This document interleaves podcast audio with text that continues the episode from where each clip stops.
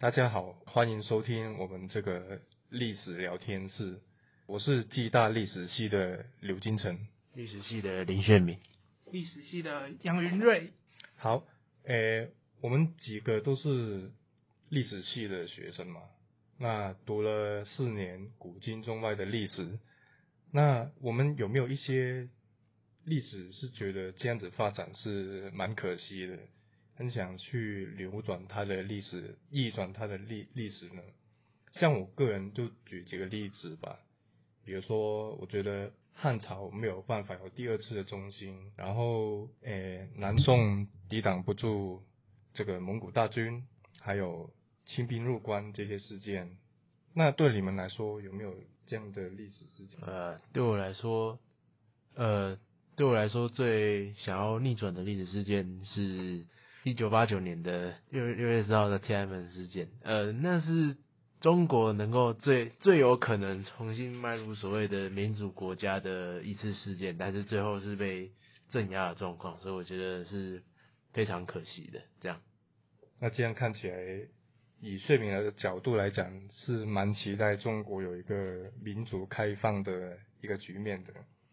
那为什么我们会讲到这个部分呢？其实。呃，我想讲的是，我想表达的是，现在我们所了解到的历史呢，其实已经成为事实的发展方向了，并不一定是必然的。那实际上是可以有其他发展的方向。然后我们今天的主题就是一个很好的例子，就是假如一九四六年蒋介石放弃对东北的执着，那做这个假设呢，其实不。不是一个空穴来风的。蒋介石曾经在《苏二在中国》这一本书之中有承认到，战后将国军主力运到东北，以速战速决的方式去解决中共，是一个政策还有战略上的一个重大错误。而当时候内战的结果，我想大家也众所周知了。就是全面的溃败，最后撤退到台湾。所以因此而假设蒋介石如果他当年任由中共去占据东北，而不去全全面开战的话，无论是中国的未来、亚洲的冷战局势，或者是港澳还有台湾的命运，可想而知，应该会跟今天大不相同。在进入主题的讨论之前呢，诶，我们有必要先交代一下原本的历史时空之中，这个第二次国共内战的一个爆发的背景，以及讲解为什么蒋介石会这么的重视东北，呃，东北的重要性在哪？为什么他会这么事关重要？那睡眠这部分就交给你了。呃。我们先讲一下蒋中正为什么会对东北如此的执着。呃，因为日本第一个入侵的地方就是中国的东北，并在那那里建设了一个所谓的伪政权，就是满洲国。而这次事件又被称作九一八事变，那一天甚至是被中华民国定义为呃国难日嘛？对，呃。蒋介石对于东北如此的执着的主要原因之一，可能就是为了要收复这个所谓的呃中国完整的一部分。就是从因为从九一八开始，他他已经沦陷了将近十四年的时间，对不管是对整个中国还是对蒋中正来说，都是一个非常呃急迫想要收回的地方。但是呃东北在因为中共在苏联的帮助之下跟提醒之下，快速的前进到东北，然后并将从日本那边接收到投降他们的装备，还有他们的投诚，仿佛他们好像才是真正的呃所谓的中华民国的代表一样，让蒋介石本人非常的不开心，所以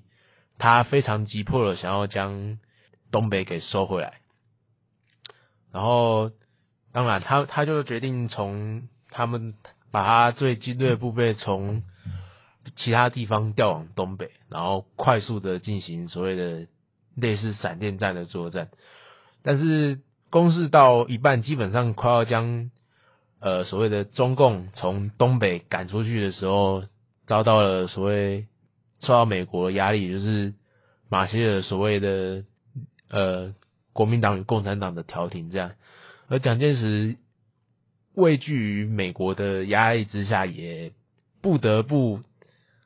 停下这个攻势，这反而让共产党得到了所谓的缓喘的时间，然后东北自始至终也没有从共产党的治下脱离，这样。就导致他们有时间进行所谓的休养恢复，最后能够所谓进行所谓的反攻，并以农村包围城市的作战，最后成功的击溃了国民党。呃，当然，蒋介石的对于东北的执着是他战败的一个点，但是另外一点不得不否认的是，美国对于国民党与共产党之间不可磨灭的冲突，仍然抱有一丝他们可以和解的期待，最后导致了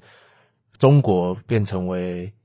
赤色失意的一员。这个部分，美国自身也要负起一定的责任。那既然原本的的历史时空之中是这样子发展的话，诶，我们现在就开始尝试一下，把它翻转过来，看看会有怎么样的结果。就假如蒋介石在一九四六年放弃东北，任由中共去占据的话，结果会怎么样呢？云瑞，你有什么看法？我觉得很有可能东西的情况会在东亚上演。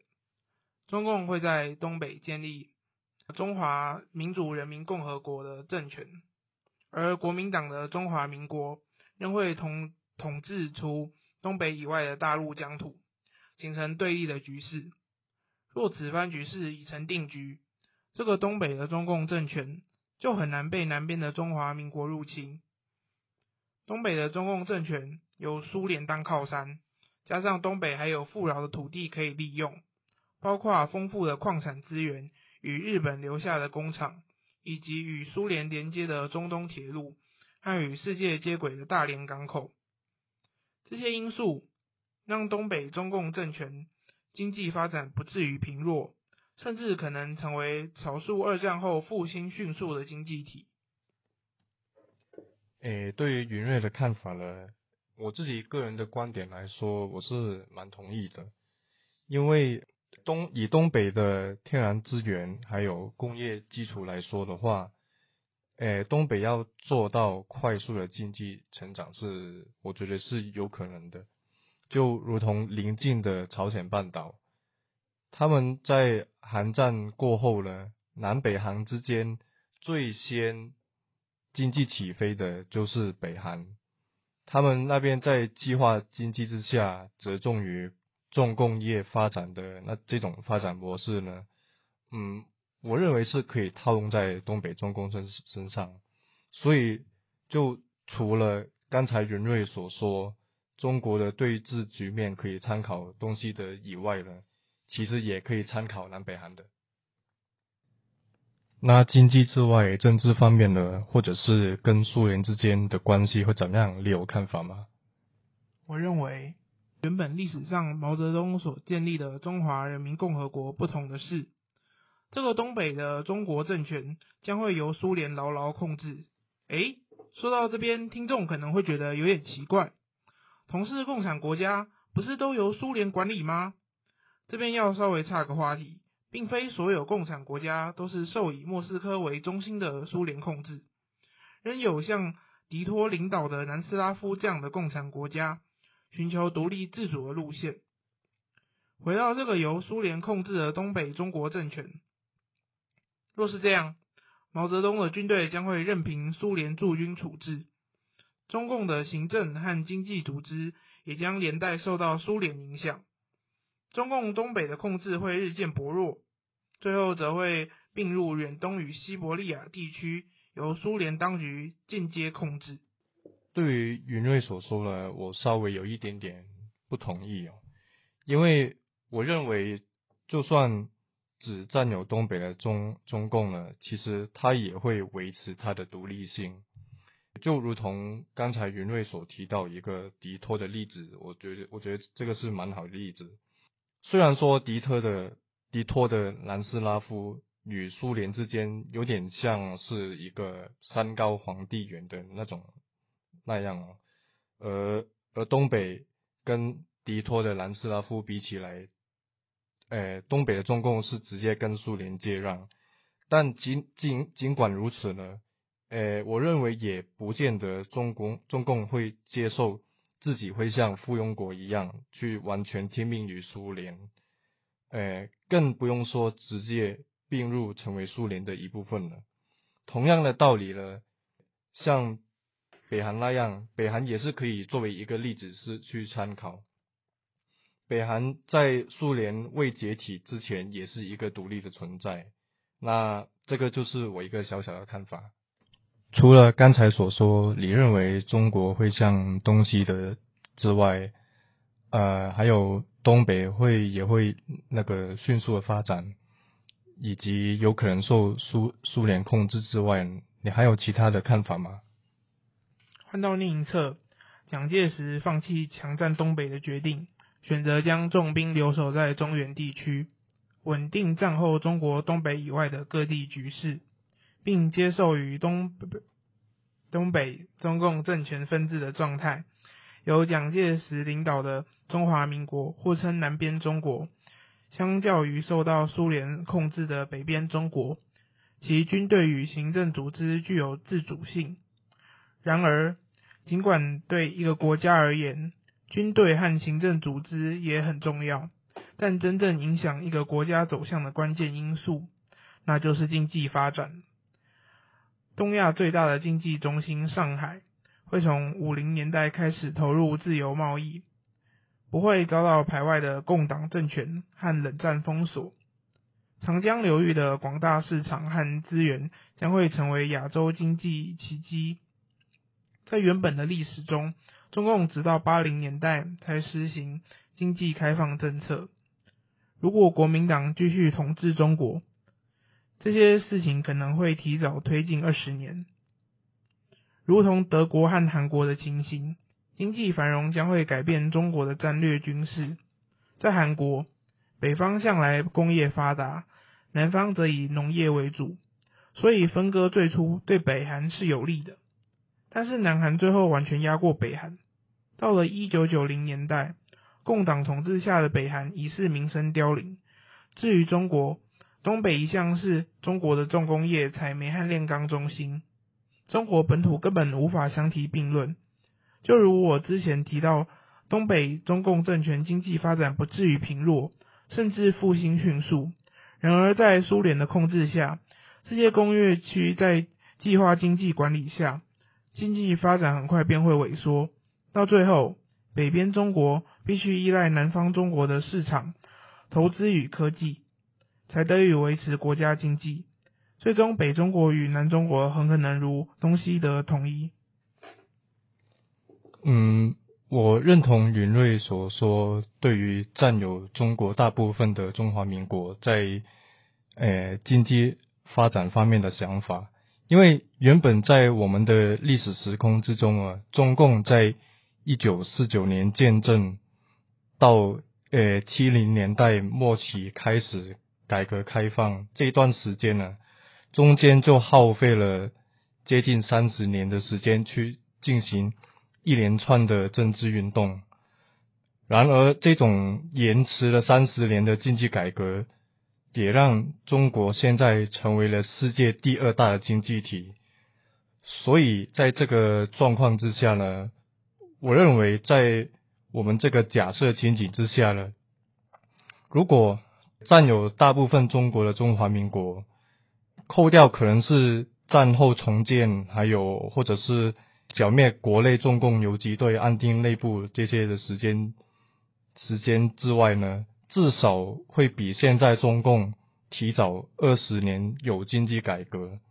所以在这种状况之下，相信会带来的经济成就、经济成果会远超于今天的中共。那。最后会不会促成统一呢？这方面我是认为稍微有点难以估计的。除了云瑞所说会像东西德那样统一以外呢，其实也有蛮大的可能可能性呢，就是会继续维持政权的统治，因为也是以我们现在的历史时空来说，呃，东欧的巨变呢的背景是来自于苏联戈尔巴乔夫的改革，那然而在这方面有没有影响到亚洲共产国家？有没有？对亚洲共产国家产生作用呢？呃，的确是有的。那中国这方面就是八九年有天安门的民运，那结果当然大家也也知道了，就是血血腥的镇压下来。那所以我认为中共是是会无论面对怎么样的情形，也都会负隅顽抗的。那当然我不是完全否定。东北重新被统一的可能性，但是我的想法就是会维持分裂的局面的可能性可能会比较高。那中国内部局势发展也讲的差不多了，我们也应该要进一步扩展到整个亚洲局势来探讨这个问题哦。那首先呢，我们现在历史时空之中呢，战后首个。冷战大规模的冲突就发生在中国的邻居，就是朝鲜半岛。那在这个事件之中呢，在我们假设的情景之中，会有怎么样不一样的发展呢？那云瑞跟崔敏有什么看法呢？我的看法就是，因为以先，因为以那个中华民国这个前前提前提是建立在中华民国。是所谓的战胜方。那如果以中华民国为战胜方的话，我觉得朝鲜半岛可能可能会维持就是类似东德与西德那样的情况，就是可能就会是割据的情况，就是北北边的北韩也不会有那个野心去想要去侵略所谓的南韩，所以韩战这件事情可能不会发生这样，然后。因为韩战很大的北韩能够进军的本钱，主要是中国共产党在中国取得所谓的胜利，然后让他们看见的所谓的共产党其实其实是能够打赢所谓的民主政权，也就是民主大国等等。因为当时中中国共产党是在美国的援助之下还失败的，所以让他们看到了。能够就是统一统一全韩国的希望，因此他们才开始南南下进行攻击。对，这是韩战的前提。这样，我也同意炫明的看法。那呃这边稍微补充一下，因为既然中共还在东北，那中华民国也不会轻易就是派兵支援南韩。那很很有可能就是南北韩的。一样维持现状，那战事可能也是零零星星的，但不会有全面的冲突。这样，好。那以亚洲的重大冷战冲突来说，除了韩战，另外一场就是战争时间更长久的越战了。那同样的，在这个假设情景之下，会有怎么样不一样的发展呢？当如果你是胡志明的话，你背后。你背后的是中华民国，而不是同属共产阵营的中华人民共和国。那么，你还会对南越进行大举的进攻吗？你们有什么想法呢？我的看法是，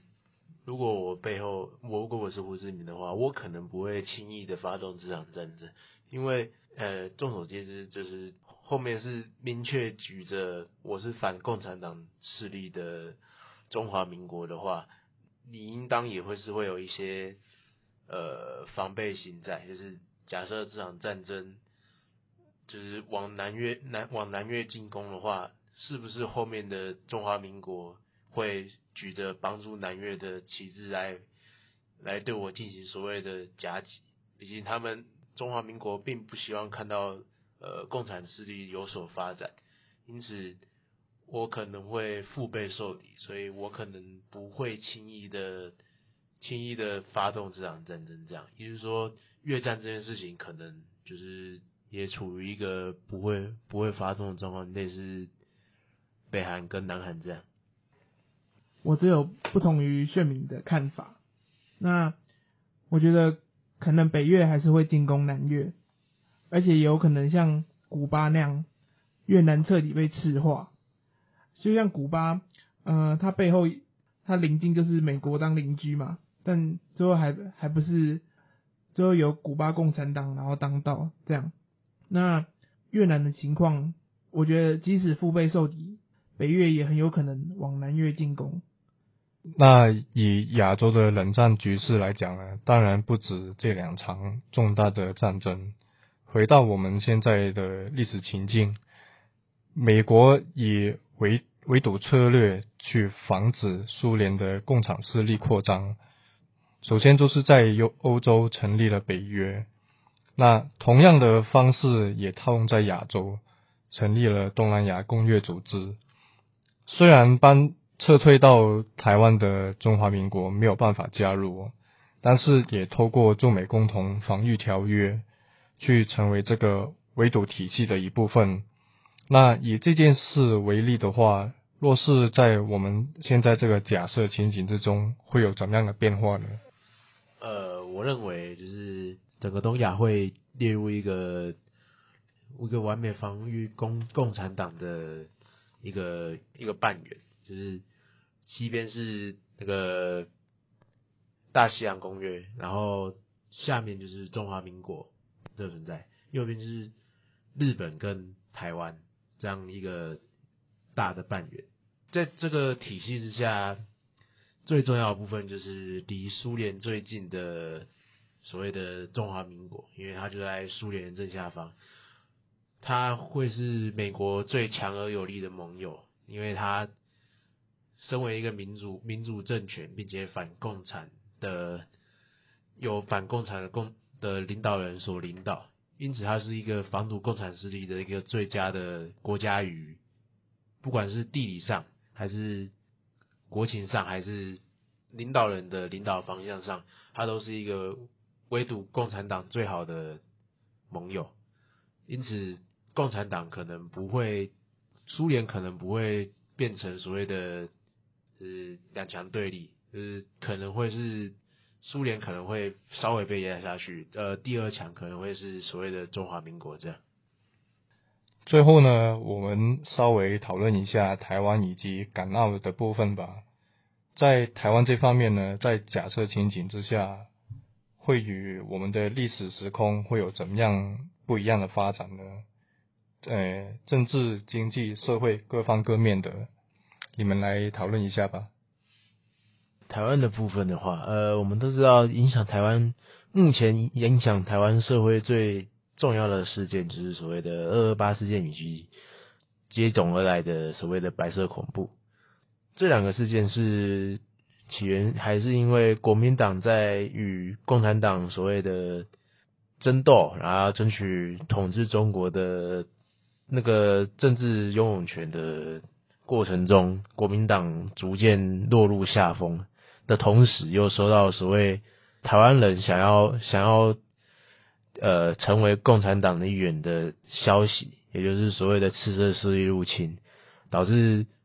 蒋介石畏惧台湾岛变为共产势力的一员，因此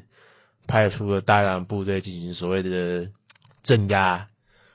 这些民众，最后导致所谓的。二二八事件的发生以及后面的白色恐怖，这样。那云队，你有什么东西想要补充的吗？我想补充的部分是关于呃雷震案。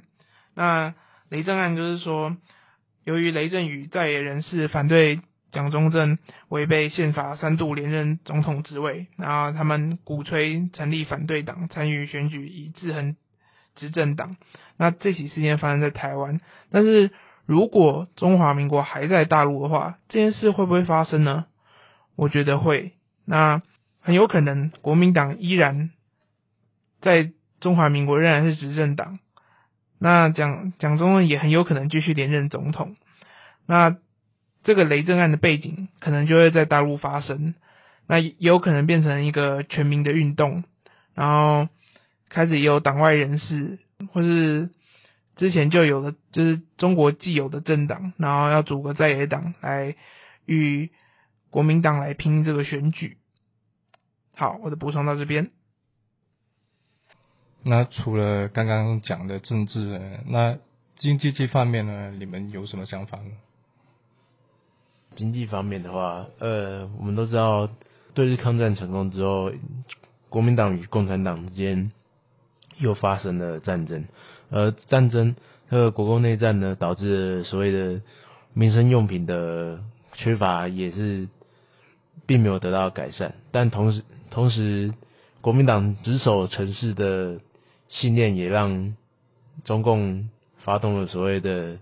以农村封锁乡村，导致城市的物资基本上，呃，没有办法得到供给，导致所谓的通货膨胀越来越严重。那倘若以今天的角度来看，就是以我们现在假设中国国民党赢得这场战争，那这个这件事情可能就不会发生，也就是大家都会开始就是卸甲归田，就是。军人可能都开始重新所谓的务农之类的事情，那通货膨胀这件事情可能就不会发生，这样也不会所谓发发生所谓的四万换一块，然后各种必必须压抑通通货膨胀的事情发生，这样。那云队，你有什么看法？那回到史实的部分，那台湾的经济政策分为三个阶段嘛，这我们都知道。呃，第一个进口替代，然后第二个出口导向，跟第三个十大建设。那进口替代部分，我们当时实施了高关税跟外汇管制，那主要着重在所谓的农业到轻工业的发展。那出口导向部分，我们开始逐渐走向轻工业发展，那以统统一汇率、降低关税跟加工出口这些这些十大建设，我们呃以重重工业跟化工业还有钢铁。石化造船这些来发展，那中国国民党如果还在大陆的话，那这些会发生吗？那肯定是会的，但是这样分个十年，然后分成这样三阶段，可能不会，而且可能会缩短。那着重的方向可能会以各个省的特色来着重发展。因此，当原本历史中台湾的这些经济政策扩及中华民国在大陆疆域时，悲观的情况下。台湾在缺乏中央政府的资源，可能在大架构下牺牲。当然，若乐观一点想，也可能随着大陆各省份一起享有政府推动经济政策下的红利。那金城，你觉得香港的情势会怎么变化呢？呃，香港这部分呢，我觉得毋庸置疑的是，无论是香港或者是澳门，结果都是回归的对象是中华民国。而不是现在的中共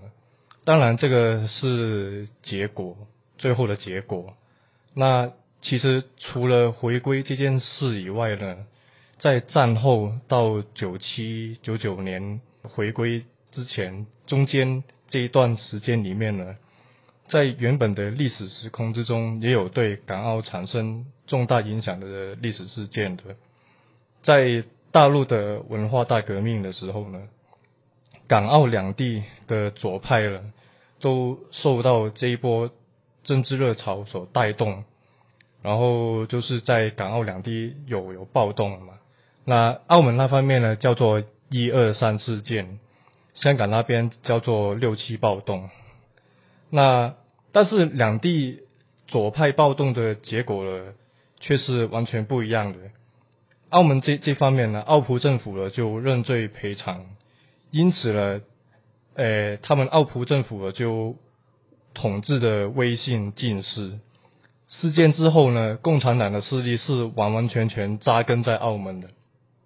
然后香港就是跟呃澳门的命运是相反的，因为港英政府的强力镇压，呃，共产党势力在香港就受挫，直到主九七年主权移交，呃，并且。事后呢，呃，港英政府有推行过政治改革，那让香港逐逐渐发展这个民主政治。然后在我们的这个假设情景之下呢，相信中华民国呢就不会像中共那样会有像文化大革命这样的政治狂潮哦，所以也因此呢，港澳两地的局势呢应该会更稳定。那当然，在香港这方面呢，虽然六七暴动所带来破坏了，但是其实以结果论来说，也带来了就是殖殖民政府主动去改革政治。所以在这个假设情景之下呢，可能感应后期的民主化可能会更晚的出现。那另外一方面呢，在原本的历史时空之中呢，因为国共内战以及大陆一连串的政治运动所带来的局势动荡，产生一波又一波的难民潮。那大陆大量的人力、技术还有资本都转移到香港。所以让香港的经济发展呢有一个非常坚实的基础，呃，这个就造就了日后日后香港的经济奇迹，而成为了亚洲四小龙之一。那但是如果在我们这个假设情形之下呢，中国大陆没有大规模的内战，也没有一波波的政治运动的话，相信香港也得不到这些充足的人力。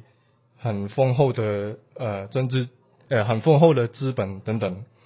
所以这样的话，香港就可能呃无法有那种快速的经济成长了。那最后总而言之呢，回到一开始导言所讲的，我们历史的发展呢，其实不止一个我们现在所看到、所认识到的这这个单一的单一的面相。其实是可以有其他发展的方向的。那除此之外呢？我我们从假设历史之中了解到这一点之外呢，那云瑞里认为做这个假设历史还有什么意义呢？呃，历史唯一不变的规则就是没有规则。那这些假设场景就有一定的娱乐价值，但要理解历史发生什么事。最好的方式莫过于思考原来不可能发生，但是并未发生的事。这些反事实的思考，或是假设的历史，能够更加凸显对峙的利害关系，可以真正可以指出真正属于转捩点的时刻。好哦，那我们今天历史聊天室这个节目就来到这里了，谢谢你们的聆听。